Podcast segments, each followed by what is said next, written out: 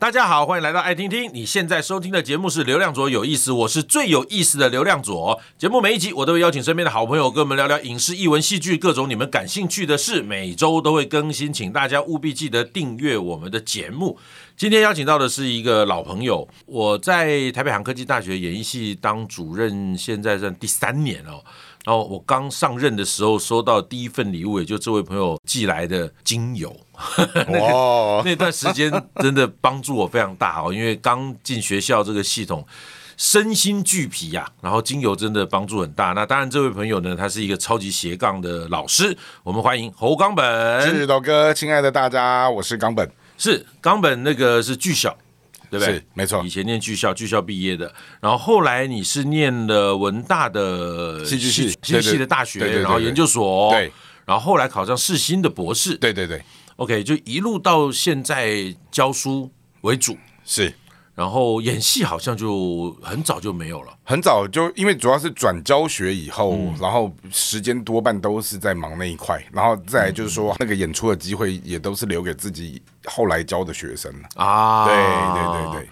所以那个时候转教书这件事情，你有挣扎过吗？怎么样，你也是个舞台上的人呐、啊？其实我的成长历程跟教会有很深的连接啊，啊，啊。那一路带着我长大的教会有几位演艺圈的长辈，大家都认识。那其中有一位就是孙悦孙叔叔啊，啊，啊。那孙叔他其实看着我长大的过程当中，他就有跟我聊到说。他觉得我还蛮多功能的，那只是他觉得我比所有的艺人多了一样东西，就是他觉得我还蛮会念书的。他说：“那你要不要好好的在这一块东西去耕耘？也许将来有一天你当老师，你可以把你身上的多功能转换成是教学，算是传授给学生。”在年纪很轻的时候听了孙叔这样的建议的时候，哎，也就是这样一路一路的，好像就走到今天。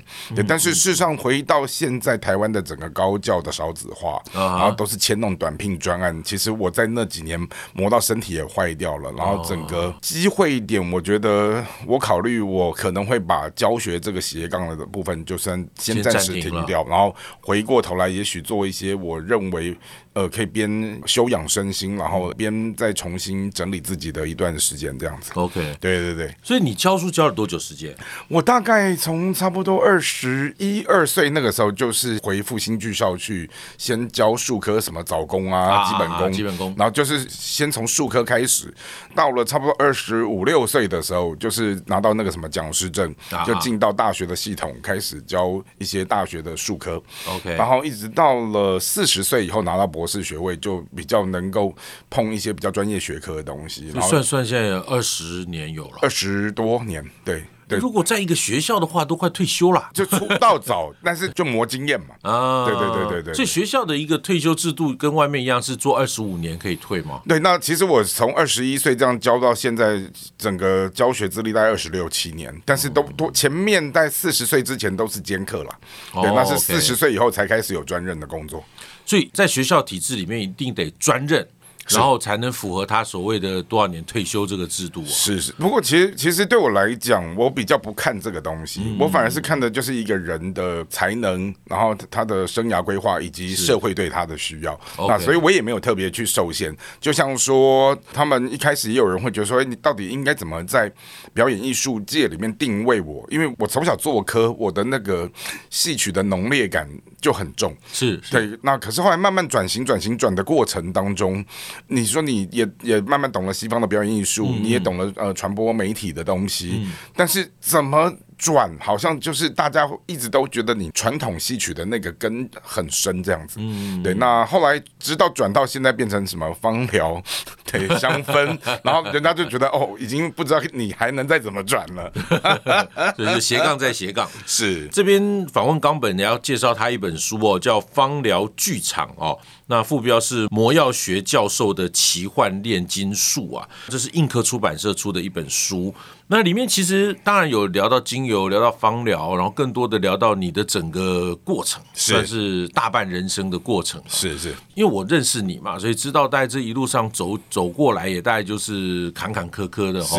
然后呃，你是一个很虔诚的基督徒，是，然后也在宗教里面得到很多的力量，是。我们先来聊聊最早吧，你当时候是怎么一个因缘际会会进到剧校去？其实我从小生长在破碎的环境，嗯，那很久以前就是郎姐啊跟赵哥我们就一起去做活动。啊，后来郎姐大大概知道我们的家庭环境背景，他他们就觉得哦，你这个很八点档的出身，但慢慢的我就在那样的一个原生的环境当中，你像是一个多余的人，因为我是二房的孩子，然后生我的母亲已经是小三了，然后我的妈妈居然。还在怀我的时候，就是染上赌博，就把我爸爸在北投的许多的家产都赌博赌光光了。哇！那赌完了以后，我的出生的开场就是家庭会议，就是大家在决定要让这对母子到底怎么处置。就我天才的爸爸，他认为。女人是身外之物，但是儿子是产业。于、嗯、是女人被赶走，小孩留在原生家庭里。嗯，然后接下来就是大妈跟所有的同父异母的兄弟姐妹，你们就可想我的童年是怎么过的了。嗯，对。然后后来我大概从我有记忆的时候开始，我就知道说，好像有一间学校叫复兴剧校，是十岁就可以离开家，就住在那边，永远都不用回来。可那个时候，你对京剧这件事情应该是不是理解的吧？不是理解，但是我知道有一个桃城，就是我要熬到十岁的时候就可以去那边，永远不用回家。我就有个学校可以让你住在里头。对对对对，然后然后从此以后我就可以。算是闪躲过，就是原生家庭的那种风暴、嗯、啊。当然，你说两害取其轻，你说进剧校很像黑牢啊，嗯、就是什么学长这样每天被打、啊。嗯、可是你说我宁愿在那个环境，是你跟一群同学被打，嗯、你也不要一个人去面对那个原生家庭的压力。嗯，对。那后来我就如愿的去了那边以后，然后我的人生就好像跟原生家庭就脱节了。我的身世其实就是跟父亲、母亲跟原生家庭的缘分都非常的淡，所以等于进了剧校。之后，你跟家庭就直接切割开了。基本上是这样，包括现在整个成家立业以后，我一直觉得我在那个家谱里面算是一个多余的人。那直到我的孩子生了重病之后，有一次他在医院里面，好像他们有一个跟病人有关的作业要去做，类似像家族树的那个东西。后来我女儿就问我说：“爸爸，你我们是从哪里来要的人？”然后我才去探索我的根源在哪里。然后一探索之下，才发现我的父系母系那个家族的势力都还蛮好的。那只是刚好坏在我的爸爸跟我的妈妈身上，那于是就从我这边开始之后，孩子那天他跟我讲说：“哎，爸爸，我觉得你这么努力，你算有没有光宗耀祖了？”我说：“那我还是尽力，只是觉得说，哎，常年一个大男人呢，就是带着一个小孩生病，过了这样二十年，我觉得很不容易。”嗯，对呀、啊，你的故事就是我一直讲坎坷嘛，是，所以这样一路走过来，比方在这过程当中，你有没有什么想做的计划，而因为这些事情而被阻碍了，或者是可能因为这些坎坷而让你心萌生了什么可能性呢？其实我原本呃，在孩子出生之前，我在两厅院的表演艺术杂志，嗯，那那是一份很棒的工作，豆哥知道。后来我在那一段时间申请到美国的学校，准备要去念博士班，嗯。然后就是刚好在那个时间点，小孩出生不久，然后他的生母因为碰到了一些婚姻的离异问题，嗯，然后就打了一场很长的官司，就把那个全额奖学金就打掉了。哦，他打掉了以后，变成说我还得要照顾一个年幼失语症的孩子，嗯嗯，所以变成就是我的前面那一段孩子刚出生的时候，我这么形容就是自断任督二脉，嗯，就是在家专心照顾他，OK，然后把一个失语症的孩子照顾到差不多可以讲话的时候。嗯，才开始慢慢的出来工作。嗯，对，那那一段时间我主要的收入大概就是社会救济金吧，然后再来就是靠一些各大报的副刊。啊，对，然后就是靠这样的一种，好像在家里还有一点点收入的这样一个概念。嗯嗯。那等到我孩子再大一点的时候，就你知道教会的那些长辈很喜欢帮他介绍婚姻。对，第一段婚姻已经破碎，然后再来第二段。嗯。然后第一段婚姻的这个人他把孩子生完，他跑走了。嗯。然后第二段婚姻呢，这个人是。一个神职人员，但是他会虐待小孩，哎呦喂！所以后来变成孩子就在跟继母生活的过程当中，就常年这样下来之后，他的身心就垮掉了。嗯，然后最后就呃不得不等于说让他们分开，然后我就是为了保护孩子，我们打了一场五年多到现在还没打完的官司。嗯嗯，对。然后又怎么进入芳疗？因为你从小你讲到你的原生家庭，讲到剧校是。然后讲到你的婚姻，好像跟芳疗这件事情完全沾不到边呐，怎么后来又变成一个那么专业的一个芳疗老师？是这样子，因为孩子他在我印象中是二零一九年的四月底，嗯嗯，他其实从二零一五年到二零一九年就开始在进出身心科在吃药了啊哈，后来到了二零一九年的四月的时候。有一次我带他去看病，嗯，看完病之后我就随口问他说：“哎，你药吃了没？”他说：“吃了。”我说：“在哪里？”他就跟我说：“我全都吃了。”我吓了一跳，我说：“不是才刚看完病，你怎么全都吃了？”他就把三十天份的药一天把它全吃完，然后他当时的想象认为我吃多一点会不会病好的快一点？哇！然后那一下子就。紧急送医急救，嗯嗯，然后就开始了第一段，就是他的漫长的住院生涯。是，然后那个漫长的住院生涯，其实把我住了两年多，住到我快倾家荡产。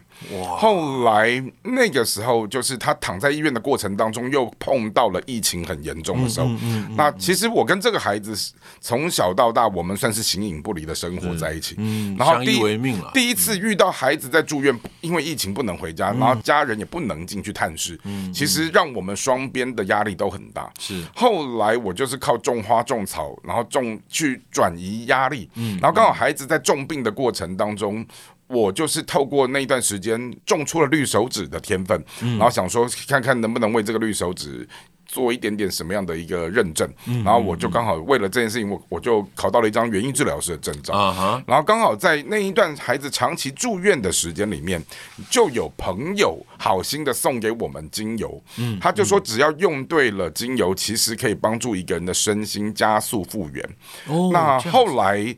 我的那个园艺治疗课程结束之后，授课单位他们下一期开芳疗课，嗯，但是朋友给我的精油，我把它调成一罐很臭的东西，嗯，那原本我去报了那个芳疗课的目的，只是想要很简单的去把一瓶调臭的精油救回来，嗯，后来没有想到浩瀚的芳疗知识是容纳了非常多的学科，嗯，可是我进到那里面去的时候，我的起心动念很简单，我只是要。用最快的时间、最快的速度把这个东西搞懂，因为我要赶快把我的孩子从医院救回来。嗯、那当时误打误撞进去了以后，我居然用我最熟悉的。知识背景就是导演学场面调度，嗯，然后我可以用场面调度误打误撞的误通了整个芳疗知识的东西，嗯，然后我就把所有的这些花果草木精油拟人化，想象成他们就是我手上的演员，嗯，而我就把所有的病症那个情境想象成是一出戏，嗯，那我就认为说，那这一出戏遇到了什么情节，需要调度什么演员上阵，嗯，然后用这样的一个概念说，居然好像那个道理也相通，嗯，然后就破解了很多的东西，然后因此。就开始触动了我进入到这个里面去，要先去解决孩子的身心问题。是，那刚好在那段时间当中，我们其实，在博士班受过非常精良的独立研究训练。嗯，那独立研究训练它主要的目的是要帮助一个自学者，他怎么样。透过无师自通的过程当中，从许多文献当中建构一套理论。是，然后我居然就用这样的一个独立研究的概念，自己去骗读许多的方疗书，然后从这里面去找到了怎么样断孩子的安眠药，甚至于去怎么样帮助他怎么提振他的精神，然后甚至于怎么样去缓解各式各样的一些身心的压力。而当我慢慢的把孩子的病症带好了以后，就许多的朋友他们循线就来问说：“哎，你这个东西在哪里买的？”然后才知道说：“哦，原来。”你在做这个东西，然后他们就说：“那你可不可以把你做给你孩子的东西分享给我们？然后我们大家就分担一点材料费给你。”后来就因为这样一传十，十传百，然后好像你在照顾孩子的过程当中，你的孩子他身上的身心疾病是这个社会上隐藏版，许多你周边的人都有类似的问题。是是。后来最后才因为这样，然后我们就先从照顾自己的孩子，然后去照顾身边的人，之后又透过出版，他就可以。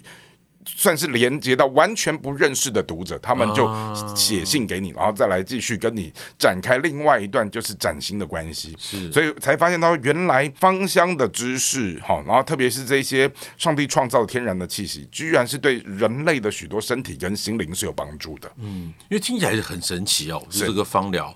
我自己以前有一阵很喜欢，但是我没有。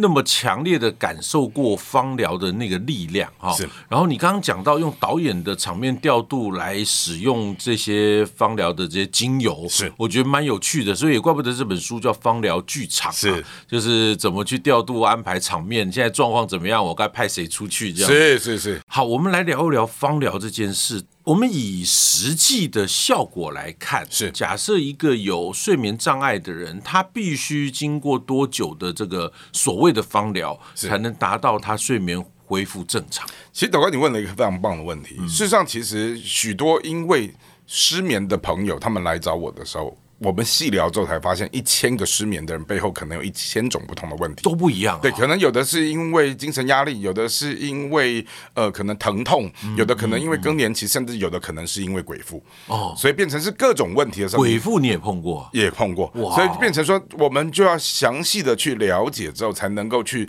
对症下药，去帮这个人找到适合他的味道。嗯，那后来每个来的人都跟我说，我用骗了什么薰衣草都没用。哎，可是等你听完他的。陈述之后，你发现哎，对不起，你用错味道哈！我为什么用错味道？那我应该用什么味道？哎，比方说，就有一个人，他的失眠是因为更年期，所以我觉得你应该用的是天竺葵。哎，当他用了天竺葵之后，他睡着了，然后再来就有一个人可能是因为鬼附，然后你就要用那种超级强大、那种具有神圣性辟邪的一些植物，比方说檀香啊、乳香啊、玫瑰啊这些圣物，然后去帮他驱邪。哎，后来你就觉得，哎，那个人的气色各方面的东西，他透过这一些芳香精油的能量的时候，做了某种程度的调整。那刚刚斗哥有问到说，其实到底应该要使用多久？对，基本上这个东西就要回到我们人体就。就说哎，到底你汗水、血液，或者是整个身体的那种代谢的周期，嗯、那有一些东西它可能是一天代谢完，嗯、有的东西可能是一星期代谢完，嗯、可有的东西可能是要三个礼拜代谢完。是，是，而在那个过程当中，我们就要去看说人在这个精油的适应性多久。嗯、那好比说，我拿我自己来作为一个切身的实验，假设我们身上有一种东西叫疼痛，是，那我用精油涂抹疼痛，好，然后跟我用精油用热水浸泡那个疼。痛，以及跟我直接把它做成一个像喷鼻子的喷瓶，从鼻子这样吸进去的时候，速度最快的是鼻子。哦，用黏膜吸收。对，然后等于说你吸收之后，它整个冲到你的脑部以后，它的那个止痛的效果会比你用涂抹的或者是热敷的快很多。可这个如果用鼻子的黏膜的话，它应该要稀释吧？基本上是这么讲，就是说，假如我们回到了就是精油本身，它跟基底油的混合，嗯、那事实上从鼻子黏膜这边进去，它用的基底油就要非常的好，嗯、否则你如果没有那么高吸收力的基底油的时候，它其实就是进不去。对，所以所以变说我们在使用这些好的东西的时候，你会发现到说，其实好的基底油它的价值不见得比精油便宜。而当然，回到了整个孩子的生病的过程当中，我们身为父母，你一定用的是最好的东西，来去给孩子。然后后来慢慢的，你的朋友来求助的时候，我们也希望说，哎，那是不是爱屋及乌？我们就把。用在孩子身上最好的东西，就分享给朋友。嗯，对。所以现在对你来讲，芳疗这件事情，它算是一个什么样的存在？它比较像是我现在算是我告别了台湾的高教生活的时候，嗯、我进入到另外一种生活的崭新的。日常的作息的样态，比方说以前我们当老师，我就是备课，我就是教学，我就是做研究，我就是有开不完的会，对，就是大概这样的一种流程。嗯嗯。可是当你进入到现在的生活形式的时候，你就会开始要去为生活当中的某一些人去。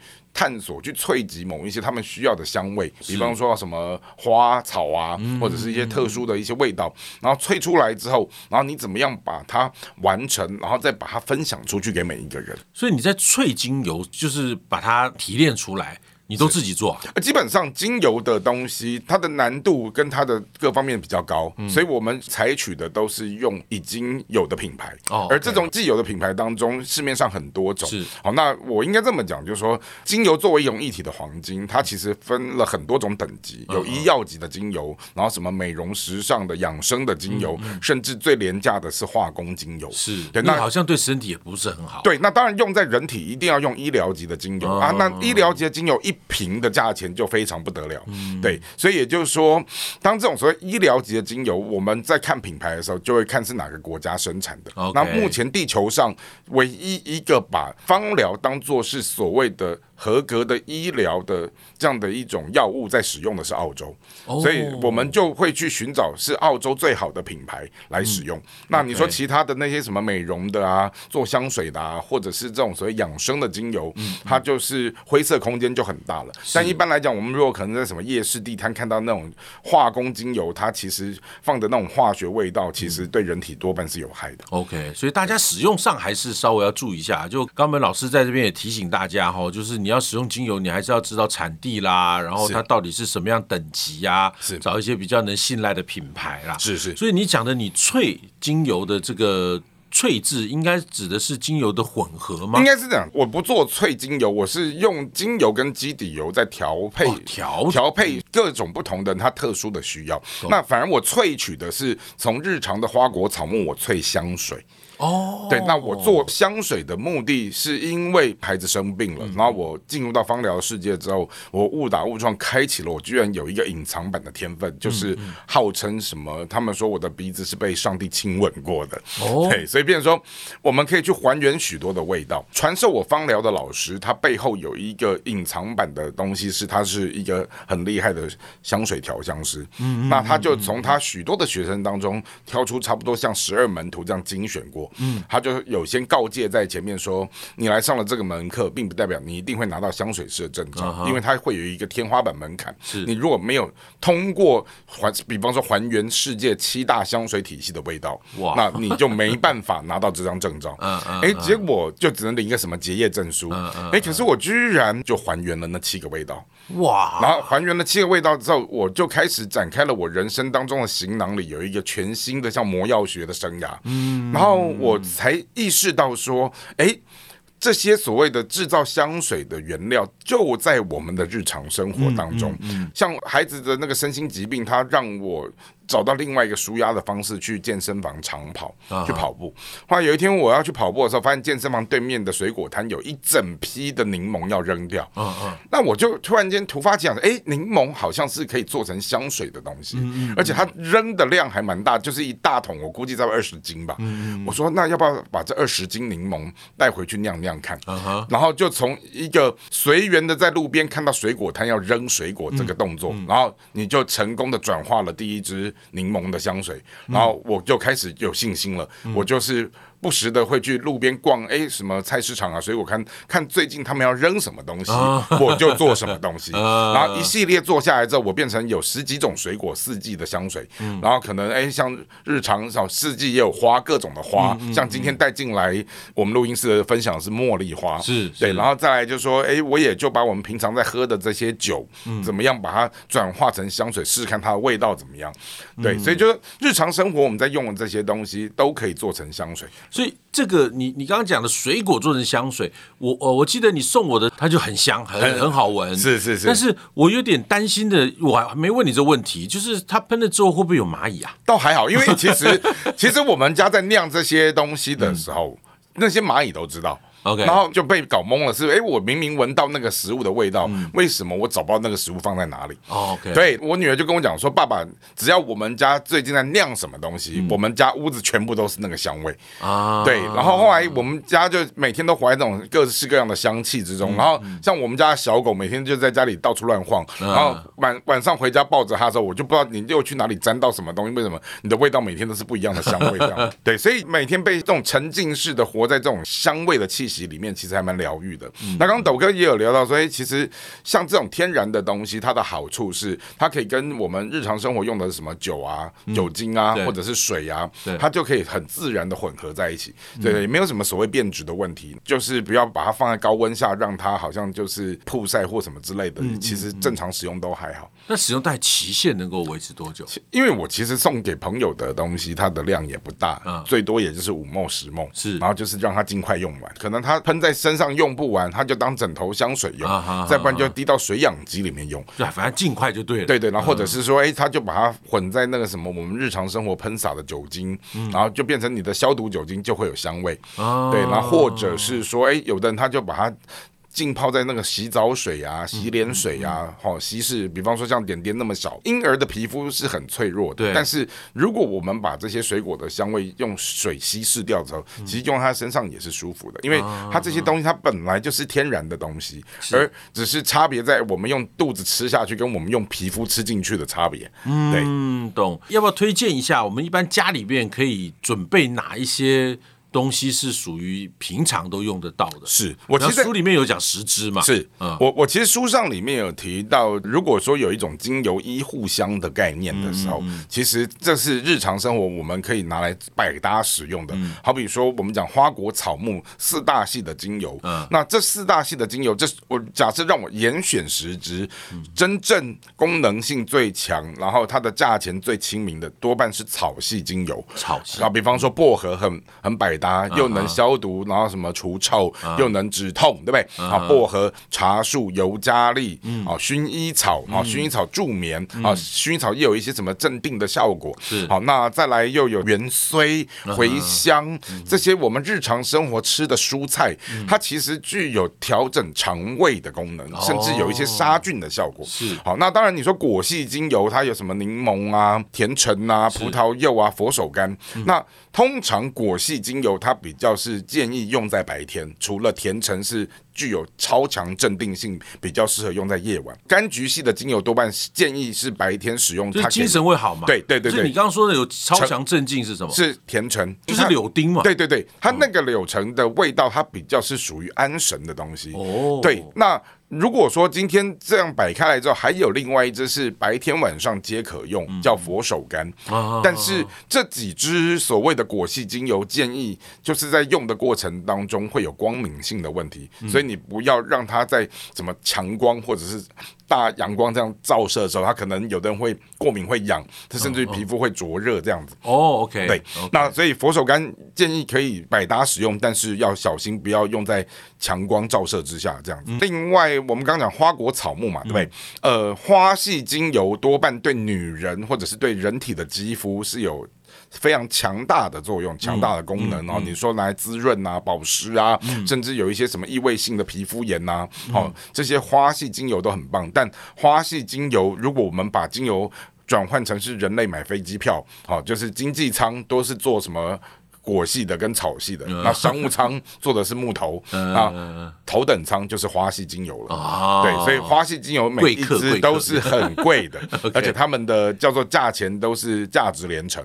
对，但是所有的花系精油当中，如果你硬要挑 CP 值高的，我个人推荐桂花。桂花，因为桂花它其实对人体的那种所谓的各方面，它的香气、它的气息，甚至于你从中医里面它谈到滋补，或者是它的这一种安神，哦，我觉得都有。相当棒的效果。那如果说回到木系的精油的话，我觉得像花梨木是一种很棒的东西。花梨木，花梨木，花梨木，它其实它对于人体的皮肤有一种很奇妙的修护的效果。然后再加上说花梨木本身也安神。对，那再来我们看像那种。我们一般在看那种什么国外的电影或影集，他们那种什么墓园有没有？墓园种那种细细长长那个丝柏树啊，丝柏其实也是一种很好的植物。我们也希望说，哎，大家把这样的一种精油当做是一个日常生活的医护箱，那怎么样正确的去使用它？像呃，我前一段时间开了一个门诊刀，然后这个门诊刀的伤口文献说大概是要一个月的时间修护。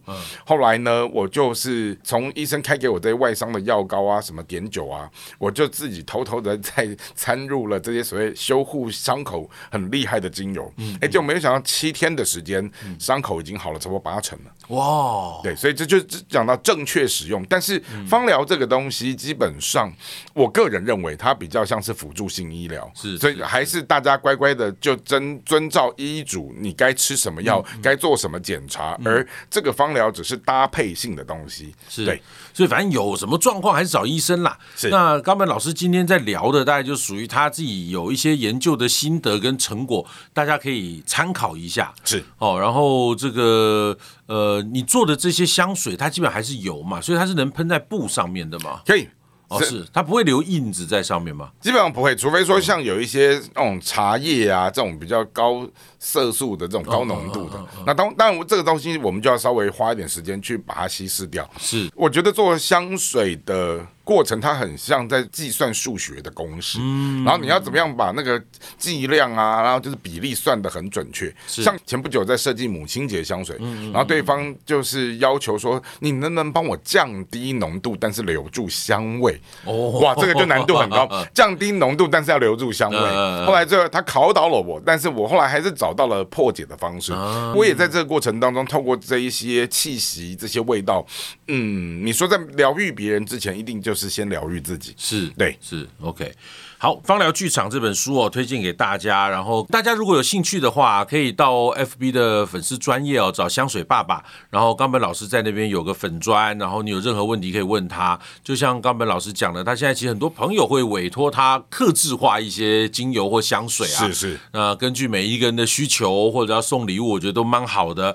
然后也可以呃参考芳疗剧场里面了解一下冈本老师这一路以来的坎坎坷坷的人生历程啊。那也希望，呃，冈本老师这么善良一个人，哈，一直想要帮助别人的人，在人生的道路上能够越走越平顺呐，然后与平安，然后一切都能够顺顺利利的，呃，让大家喜欢精油的人，哈，就不要忘记，呃，关注一下冈本老师的香水爸爸。OK，谢谢冈本来到我们节目，是，谢谢斗哥，谢谢大家。好，也欢迎大家分享节目，更欢迎订阅流量卓有意思，有新的节目上线就会收到通知。我们下次见，拜拜。